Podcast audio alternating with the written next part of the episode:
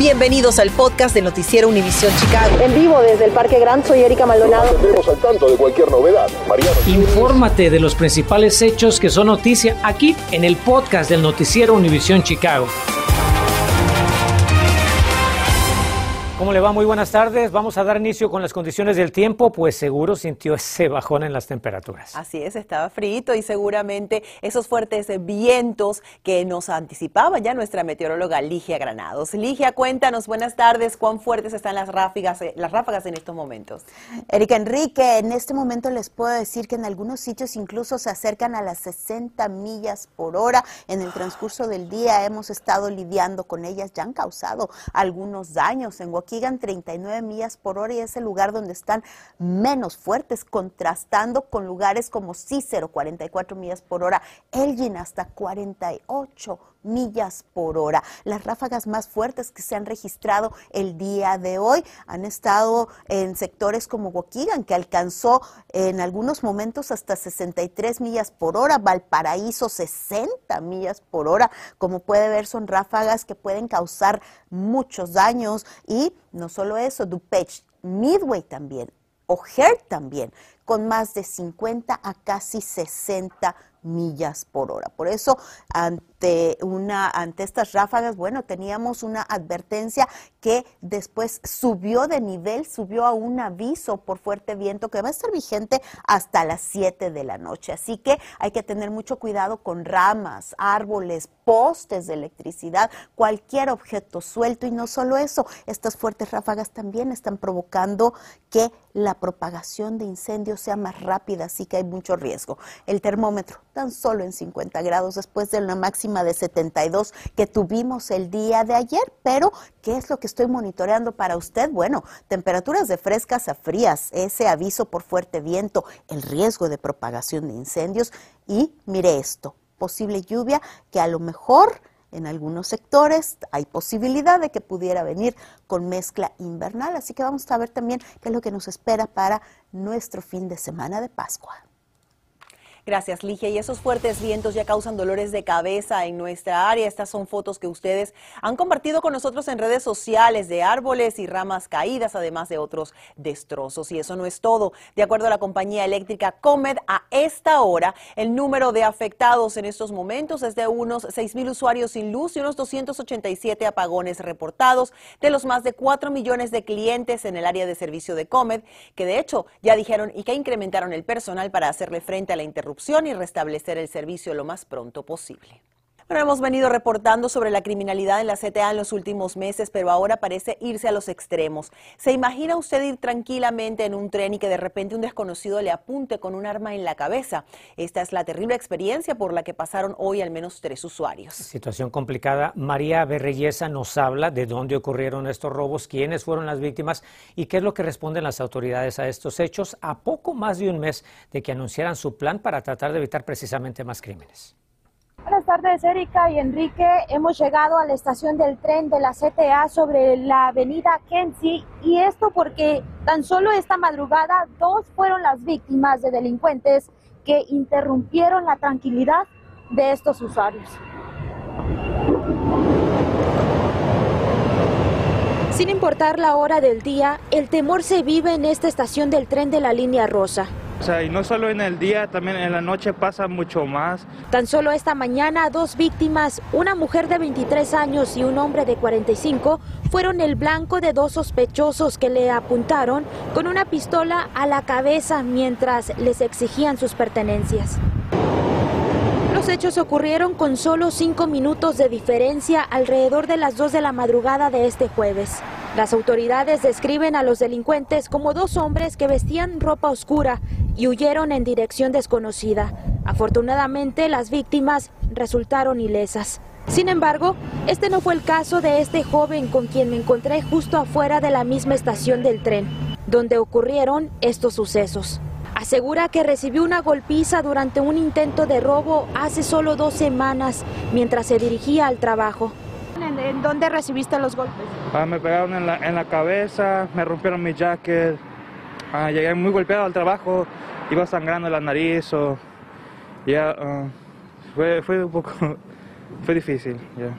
Esta serie de robos a mano armada sucede a poco más de un mes de que funcionarios de Chicago anunciaran un plan que contemplaba más guardias de seguridad en las estaciones de trenes y del transporte público. Pero los usuarios me dicen cada vez se sienten más inseguros. Pues seguridad no tienen. Allí, mientras que tengan la tarjetita, cualquier puede entrar y no hay nadie que esté revisando, que esté cuidando este, cómo está uno, qué está pasando. El temor de estos pasajeros no es para menos. Autoridades reportan que los crímenes en la CTA han aumentado un 40% en comparación con el año pasado. Es por eso que le preparamos las siguientes recomendaciones. Lo primero es mantenerse alerta de sus alrededores. Dicho esto, evite las distracciones como el celular y asegúrese de guardar las pertenencias de gran valor. Importante también estar en alerta de pasajeros que estén discutiendo, ya que esto podría ser una forma para distraerlo y así robarle las pertenencias. Y por último, evite viajar justo al lado de una salida del tren, ya que esto lo puede poner en mayor riesgo ante cualquier situación.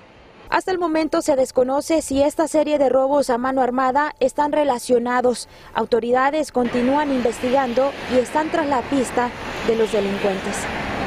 Me contacté con el departamento de la CTA para saber si están implementando los nuevos recursos que incluye nuevos agentes del orden y más seguridad privada. Esto para hacerle frente a los delitos que están ocurriendo constantemente. Ellos me responden tan pronto como estén capacitados y asignados, nos brindarán más información.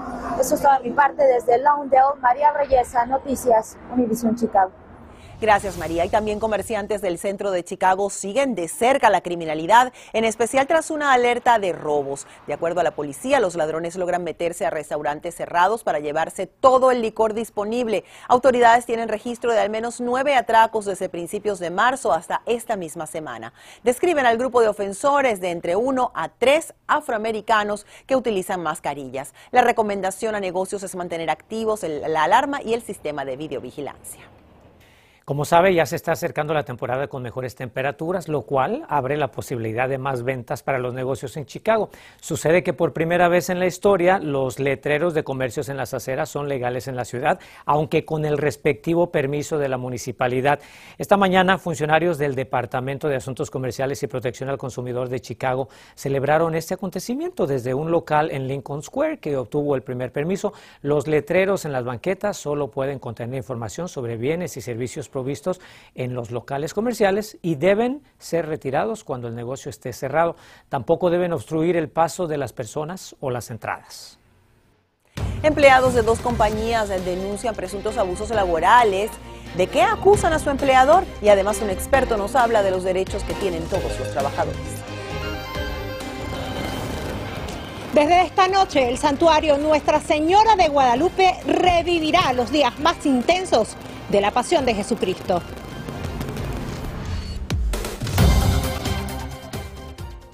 Infórmate de los principales hechos que son noticia aquí en el podcast de Noticiero Univisión Chicago.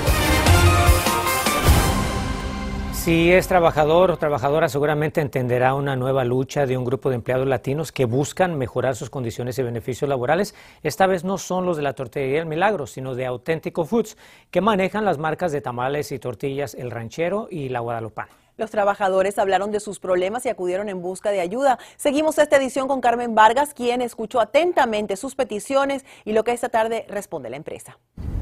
Empleados y extrabajadores de las compañías El Ranchero y La Guadalupana, respaldados por la organización Arise Chicago, realizaron una protesta para denunciar supuesto abuso por parte de supervisores, salarios bajos y por presuntas violaciones a la ley estatal Odriza, misma que indica que los empleados deben tener un día de descanso por semana y 20 minutos para comer por cada 7 horas y media trabajadas, a más tardar 5 horas después de haber iniciado su turno. Noté algunas irregular- irregularidades primero en mi lugar de trabajo, en TRIP. Vi que la gente no tenía breaks o salían a almorzar hasta muy tarde, hasta terminar su turno. Eso me parecía que no estaba bien. que ellos estaban violando las reglas de los trabajadores. Vi cómo el manager en repetidas ocasiones maltrataba a la gente y cómo la gente de esa planta le tenía miedo. Si no hacían lo que él decía, tomaba represalias contra ellos. También alegan que varios empleados fueron despedidos presuntamente sin previo aviso. Cabe señalar que los ex empleados dijeron que la compañía había establecido comunicación con ellos mientras llevaban a cabo la conferencia de prensa esta mañana, misma en la que representantes de Arise Chicago dijeron que se han logrado algunos arreglos verbales entre los trabajadores y la empresa. La compañía está de acuerdo de dar un aumento de un dólar a todos los trabajadores y otros 25 centavos adicionales a empleados con más de 5 años de antigüedad.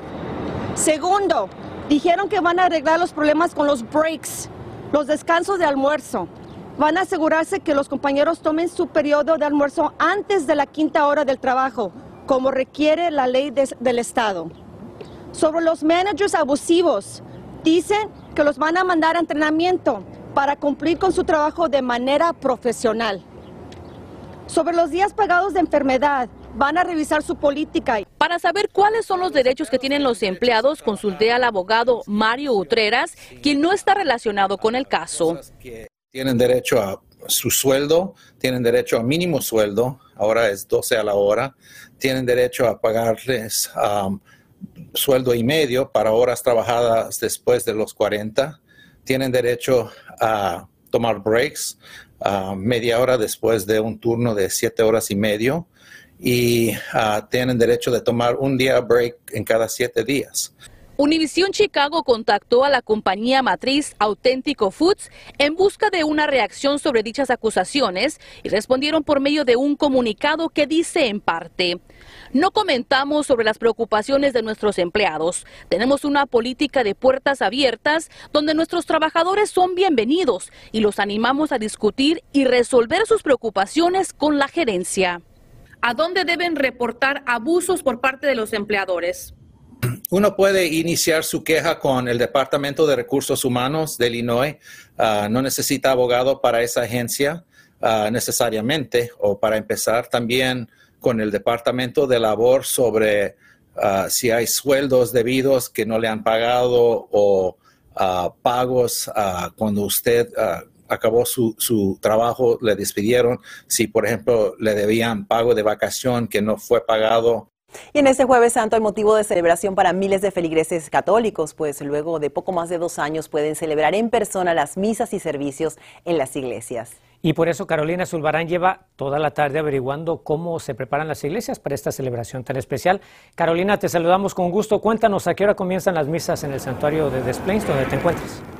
Buenas tardes, Enrique y Erika. Ah, será a las 7 de la noche, pero les voy a decir que nosotros en Univisión Chicago hemos a lo largo de toda la semana les hemos llevado información sobre las celebraciones que tienen que ver precisamente con esta celebración religiosa que es la Semana Santa. Ya está todo listo aquí en el santuario de Nuestra Señora de Guadalupe. Bueno, la preparación, ya lo saben, previa a esta Semana Santa incluye varias acciones como, bueno, asistir a misa, dejar las carnes rojas, hacer ayuno 40 días o privarse de aquel dulce que tanto nos gusta. Bueno, el objetivo del Jueves Santo se traduce además en honrar a quien hizo el más grande de los sacrificios conocido en la historia.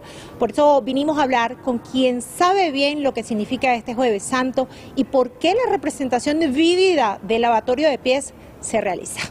El jueves santo es el día donde empezamos el tríodo pascual, que significa estamos en una sola oración.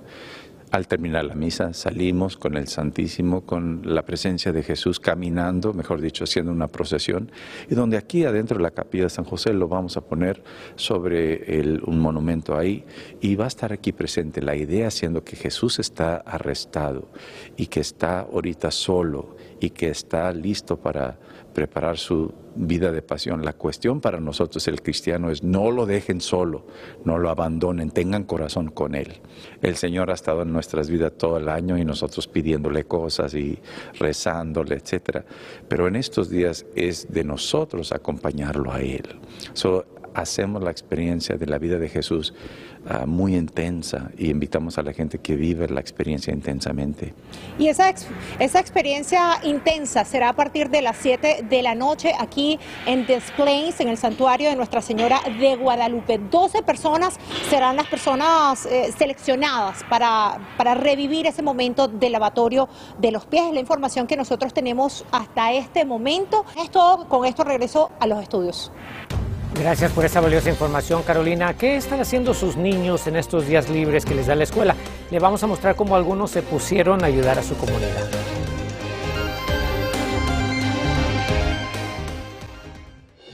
Continuamos con el podcast del noticiero Univisión Chicago. Amigos, para despedirnos tenemos un magnífico proyecto de vacaciones de primavera. Vea usted los clubes de niños y niñas Union League en Humboldt Park están pasando su receso preparando el jardín de las instalaciones. Estos jovencitos de las escuelas públicas de Chicago limpian el espacio al aire libre del Club Barreto, donde van a plantar semillas para vegetales y también van a pintar las macetas. Y lo mejor es que todo va a estar listo para celebrar el Día de la Tierra el próximo viernes 22 de abril. Un lindo ejemplo que estos jovencitos crezcan, eh, pues justamente ayudando al medio ambiente. Y nunca es muy temprano ni muy tarde para darle algo a nuestra comunidad. El bienestar de las áreas donde vivimos dependen mucho de nosotros, así es que hay que poner también el ejemplo como padres de familia, hay que involucrarse con ellos. Gracias por escuchar el podcast del noticiero Univisión Chicago. Puedes descubrir otros podcasts de Univisión en la aplicación de Euforia o en univision.com diagonal podcast.